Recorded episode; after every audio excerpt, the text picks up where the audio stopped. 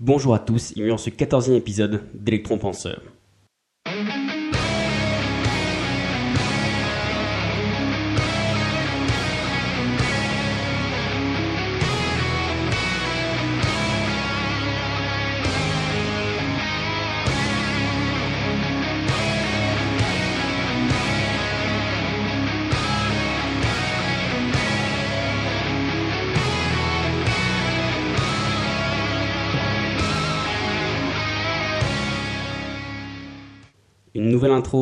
Citation, un son meilleur.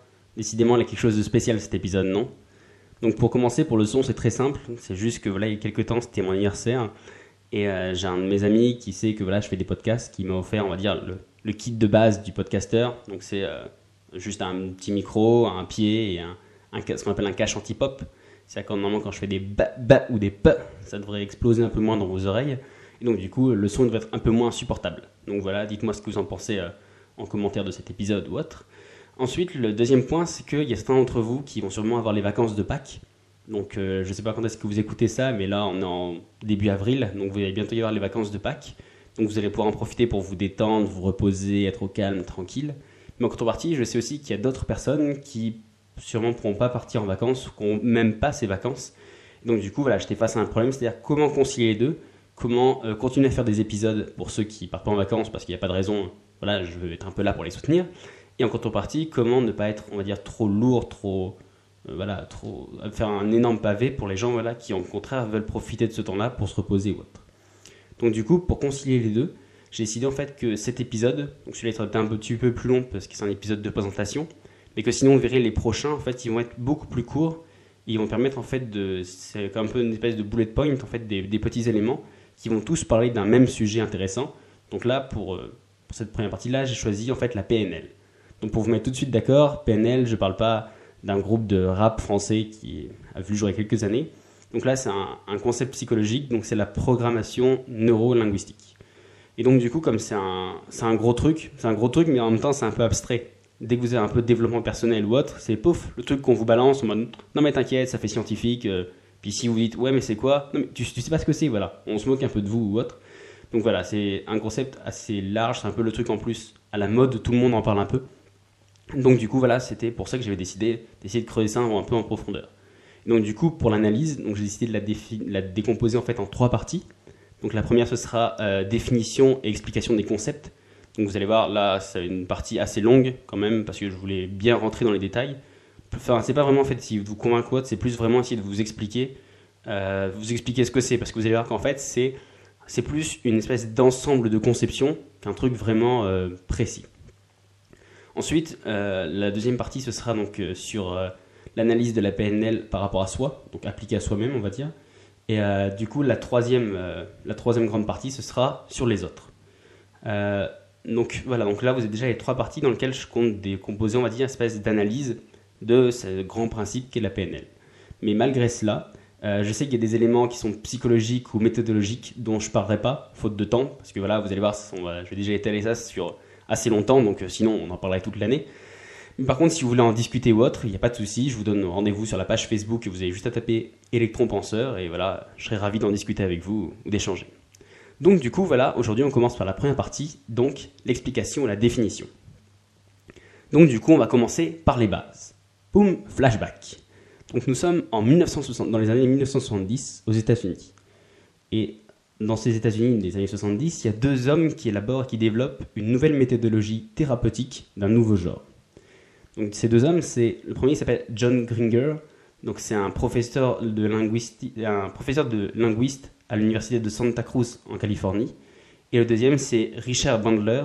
C'est un étudiant en quatrième année de psychologie qui est passionné par de mathématiques, d'informatique et de psychothérapie on va dire une espèce de, de geek des temps anciens. Quoi.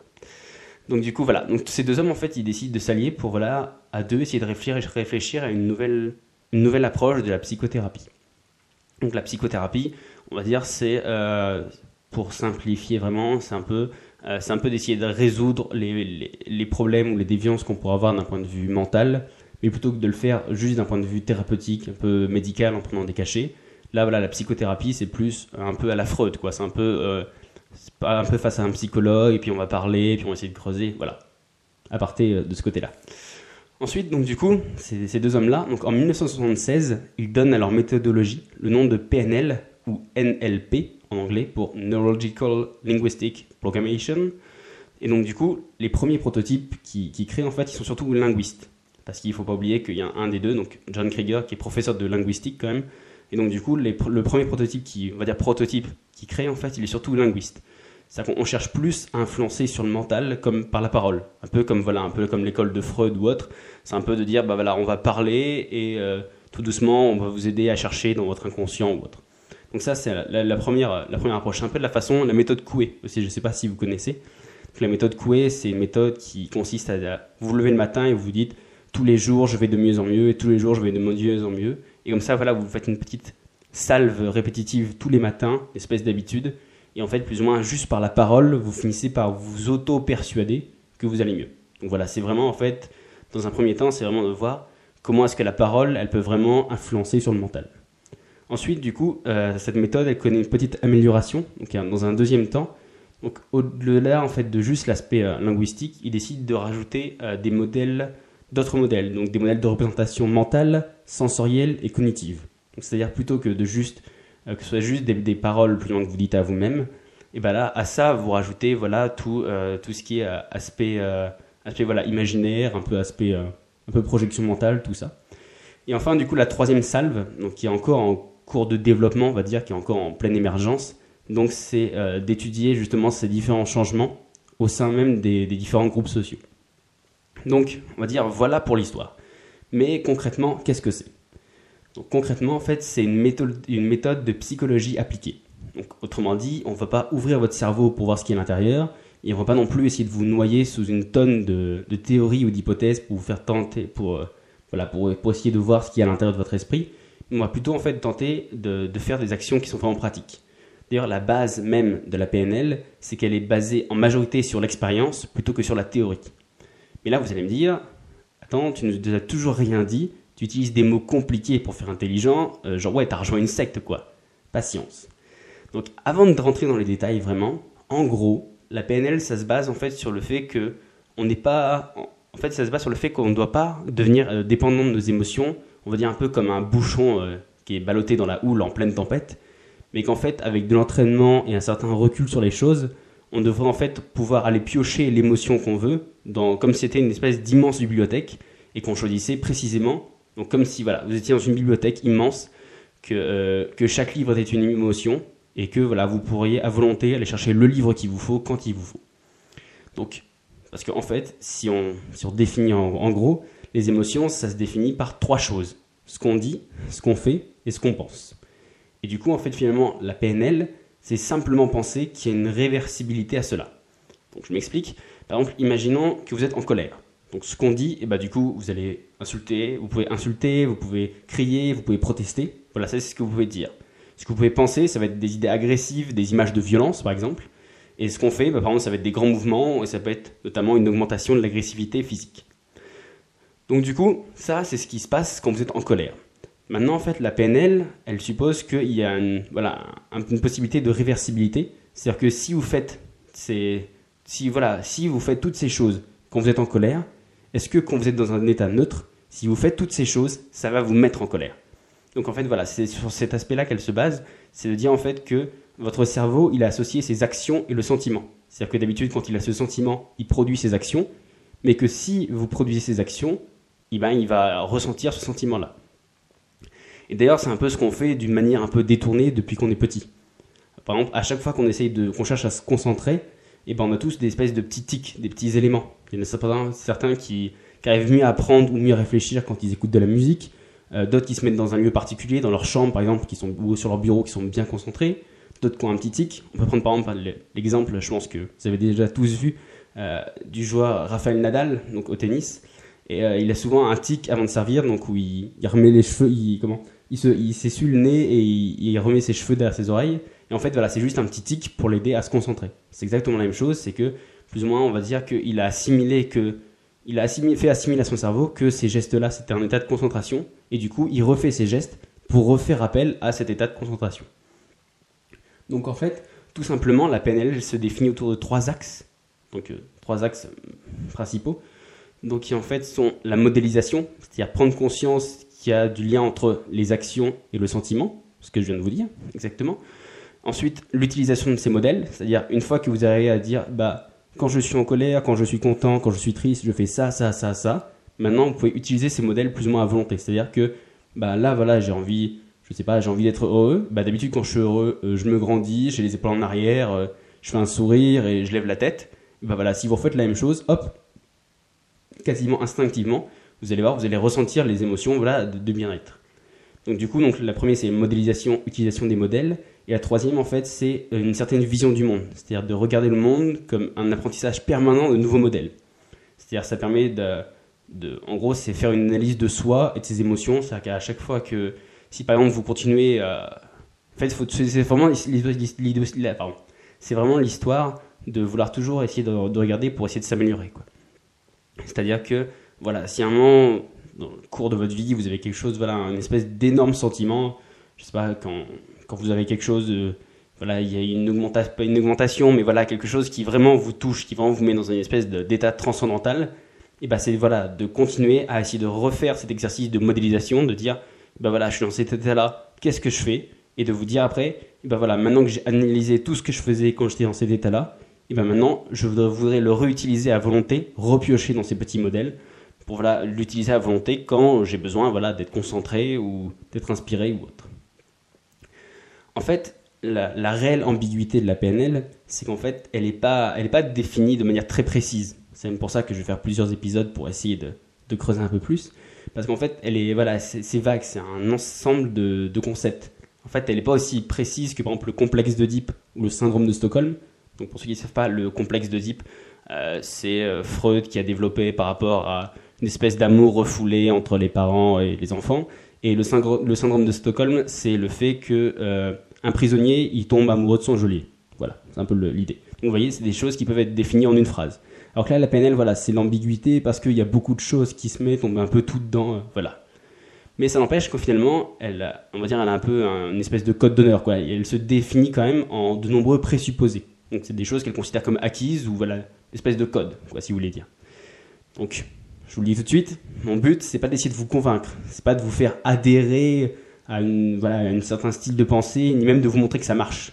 Là, mon seul but pour lequel je fais cette petite euh, série d'épisodes, c'est juste parce que je suis un passeur de savoir, en gros. C'est juste, je veux juste vous expliquer, voilà, les, les différents éléments, juste vous montrer, en gros, ce que ça veut, ce qu'il y a derrière juste ces trois lettres, et voilà, tous les éléments qu'on peut mettre dedans, les, les bons côtés, les mauvais côtés ou autres. Et donc, du coup, en fait, euh, comme c'est un concept qui est assez étendu et divers, comme je l'ai dit, en fait, j'ai décidé de faire un petit épisode pour chacun des différents principes, donc des présupposés de la PNL, afin que vous puissiez, bah, comme moi je l'ai fait exactement, c'est-à-dire pouvoir piocher précisément dans ce qui vous intéresse ou. Plutôt que de juste vous mettre ça en bloc, comme là, voilà, j'aurais pu faire juste en vous définissant ce que c'est, en disant, bah voilà, ça c'est. Maintenant, soit vous êtes pour, soit vous êtes contre. Bah voilà, j'ai décidé de, en fait, de vraiment vous montrer tout, un peu toutes les facettes qu'il y a pour que vous puissiez piocher à volonté euh, ce qu'il y a dedans. Euh, par ailleurs, je le dis tout de suite, en fait, c'est une liste qui est non exhaustive. C'est-à-dire que dedans, il y a d'autres principes, il y a d'autres présupposés euh, de la PNL que je ne vais pas citer, euh, soit parce que je ne les ai pas trouvés, soit parce que je n'ai pas trouvé en quoi ils pouvaient vraiment être utiles, comment ils pouvaient être applicables, quoi, ou tout simplement parce que j'ai pas compris tellement ça part en truc spirituel un peu fou. Et là, vous, vous allez vous dire, mais attends, tu nous embrouilles là. Tu veux faire un épisode sur chaque petit concept alors que tu fais un épisode par semaine, t'es un escroc, tu veux, voilà, tu veux nous refiler, euh, tu veux nous refourguer en disant, bah attends, tu veux nous envoyer un épisode de 10 minutes euh, par semaine si tu veux nous abandonner. Et vous avez raison. Donc, spécialement pour cette petite mini-série de principes de la PNL, vous aurez le droit non pas un, mais à deux épisodes par semaine. Donc un le mercredi, donc à la même heure à 18h parce qu'on ne change pas les habitudes, et un autre le samedi soir vers 18h à peu près. Donc voilà, histoire de de, de casser un peu le week-end, d'être tranquille, à la cool chez soi. Donc du coup, voilà pour cette petite mini-série. Vous avez la chance de pouvoir m'entendre deux fois par semaine. La chance, ou pas. Voilà, après, vous êtes juge. Donc, comme à la fin de chaque petit épisode, maintenant vous commencez à me connaître, donc un petit euh, call to action, donc un petit passage à l'action de tout ce que je viens de vous raconter jusqu'à présent. Euh, donc du coup, je vais vous dire tout de suite, en fait, la PNL, c'est une approche qui est une approche psychologique qui est très très controversée. La preuve, c'est que Wikipédia lui-même, il met en doute au début de ses articles sur la véracité et sur en disant que voilà, il y, a un, conflit d'intérêts. Donc, et vous-même, vous savez que pour faire douter Wikipédia d'une info, faut y aller. Hein. Toi-même, tu sais. Donc du coup, dans la même, même ne serait-ce quand on va voir, je cite un peu Wikipédia parce que c'est un peu la chose que tout le monde va voir ou autre, quand on va voir justement dans la bibliographie de la page de Wikipédia, la catégorie donc dans la bibliographie qui comporte le plus d'ouvrages, c'est la partie critique. Donc du coup, voilà pour vous dire que il n'y a pas que des gens qui disent euh, c'est magnifique, il y a aussi pas mal de mecs qui disent ouais ouais, vous faites un peu n'importe quoi quoi. Et donc du coup, en fait, dans toutes les choses qu'on leur reproche souvent, on leur reproche souvent euh, qu'elle a aucune base théorique, qu'elle se base, juste sur des trucs empiriques, qu'elle a aucune prétention scientifique, qu'il n'y a jamais eu d'études ou d'expériences scientifiques pour démontrer ça, euh, que finalement ces conséquences thérapeutiques, elles n'ont pas pu être démontrées. Donc là, ils disent ah oui, donc ça marche si vous êtes dépressif ou autre. Il n'y a aucune étude qui a prouvé que vraiment les dépressifs qui faisaient ça, ils allaient mieux. et comment on, le reproche aussi de faire référence à des théories qui sont dépassées donc voilà, comme euh, je vous disais exactement comme les, concepts euh, de Freud, alors que voilà, plus ça avance, plus on s'aperçoit que la majorité de ce que Freud a dit n'était pas vraiment juste. Et enfin, euh, on, lui, on, lui représente, on lui reproche aussi souvent d'avoir une tendance à permettre la manipulation des, des, esprits. Donc voilà, parce que justement, ne serait-ce que parce qu'on vous dit, ah voilà, vous pouvez apprendre à contrôler vos émotions, à montrer ce que vous ressentez, ce que vous ressentez pas. Et donc du coup, en fait, cette espèce de manipulation des esprits, après, elle, on, enfin, on lui reproche d'être utilisé à des dérives sectaires. Donc du coup, d'une manière générale, euh, par les universitaires, elle est considérée comme une pseudo-science, même par les psychologues, parce que voilà, elle n'a pas vraiment de fondement scientifique. Elle a, voilà, on va dire, est un peu trop neuve pour pouvoir euh, s'ancrer vraiment dans, la psychologie universitaire. Et en même temps, voilà, comme elle n'a pas suffisamment d'arguments, et eh ben on la prend un peu pour une pseudo-science. Donc du coup, je défends ni l'un ni l'autre. je vous l'ai dit, je présente juste les arguments. Donc du coup, en fait, le petit euh, call to action, donc la petite mission que vous avez aujourd'hui, c'est euh, du coup, on va dire, euh, quand vous voulez, mais on va dire dans un délai d'un mois, max, max vraiment, c'est d'essayer de lire au moins 5 articles sur la PNL. Donc voilà, pour essayer de vous, nous faire votre propre idée. Et du coup, pour vraiment avoir une vision objective, je veux que sur les 5 articles, vous en lisiez au moins 2 qui sont contre la PNL. C'est-à-dire qu'ils vous disent pourquoi est-ce que c'est qu'une bande de couillons qui parle tout seul? Voilà, donc vraiment comme ça vous aurez le pour et le contre, parce que voilà, ne serait-ce que parce que c'est un sujet très controversé, il faut, et voilà, je vais essayer de le décliner pour vous montrer que voilà, il y a des, moi j'ai pris, parmi tout ce qu'il y avait, j'ai déjà décliné, euh, vous allez voir, c'est des trucs sont assez variés, donc il y en a qui sont utiles, d'autres plus ou moins, ou d'autres complètement fous, et euh, donc du coup voilà, donc j'essaie de les décliner pour que vous puissiez piocher dedans, mais après voilà, là je vous conseille de, lire au moins même des articles contre pour vraiment vous faire, ne serait-ce que sur le principe même, votre propre avis. De se dire oui, peut-être euh, non, ça c'est complètement fou, ou ils ont raison, ou pas. Euh, voilà.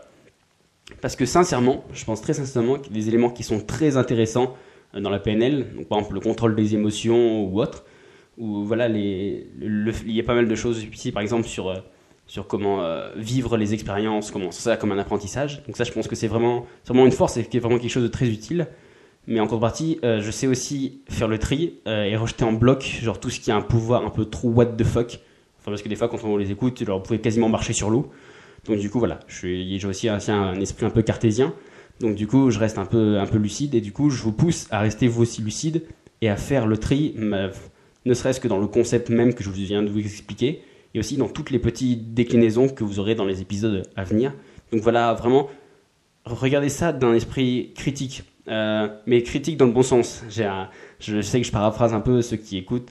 Euh, quelqu'un qui s'appelle euh, Olivier Roland, donc du coup voilà, qui a un, on un peu une sommité maintenant devenue en développement personnel en France, et du coup qui voilà, qui passe son temps à dire qu'il faut être un, un, critique bienveillant, un sceptique bienveillant, c'est-à-dire douter de ce que je dis, de ce que tout le monde dit, mais douter en disant aller chercher pour voir, pour vous faire votre propre opinion, pas juste être une espèce de de critique cynique en mode de rejeter tout ce qui est nouveau, tout ce qui sort de votre cadre de pensée. Mais non, voilà. Donc là, c'est vraiment, voilà, lisez du pour, lisez du contre et faites-vous votre avis. Bah, du coup, moi, je vous laisse euh, sur cela et je vous dis, bah, à samedi, du coup, à samedi prochain euh, pour un nouvel épisode. Ciao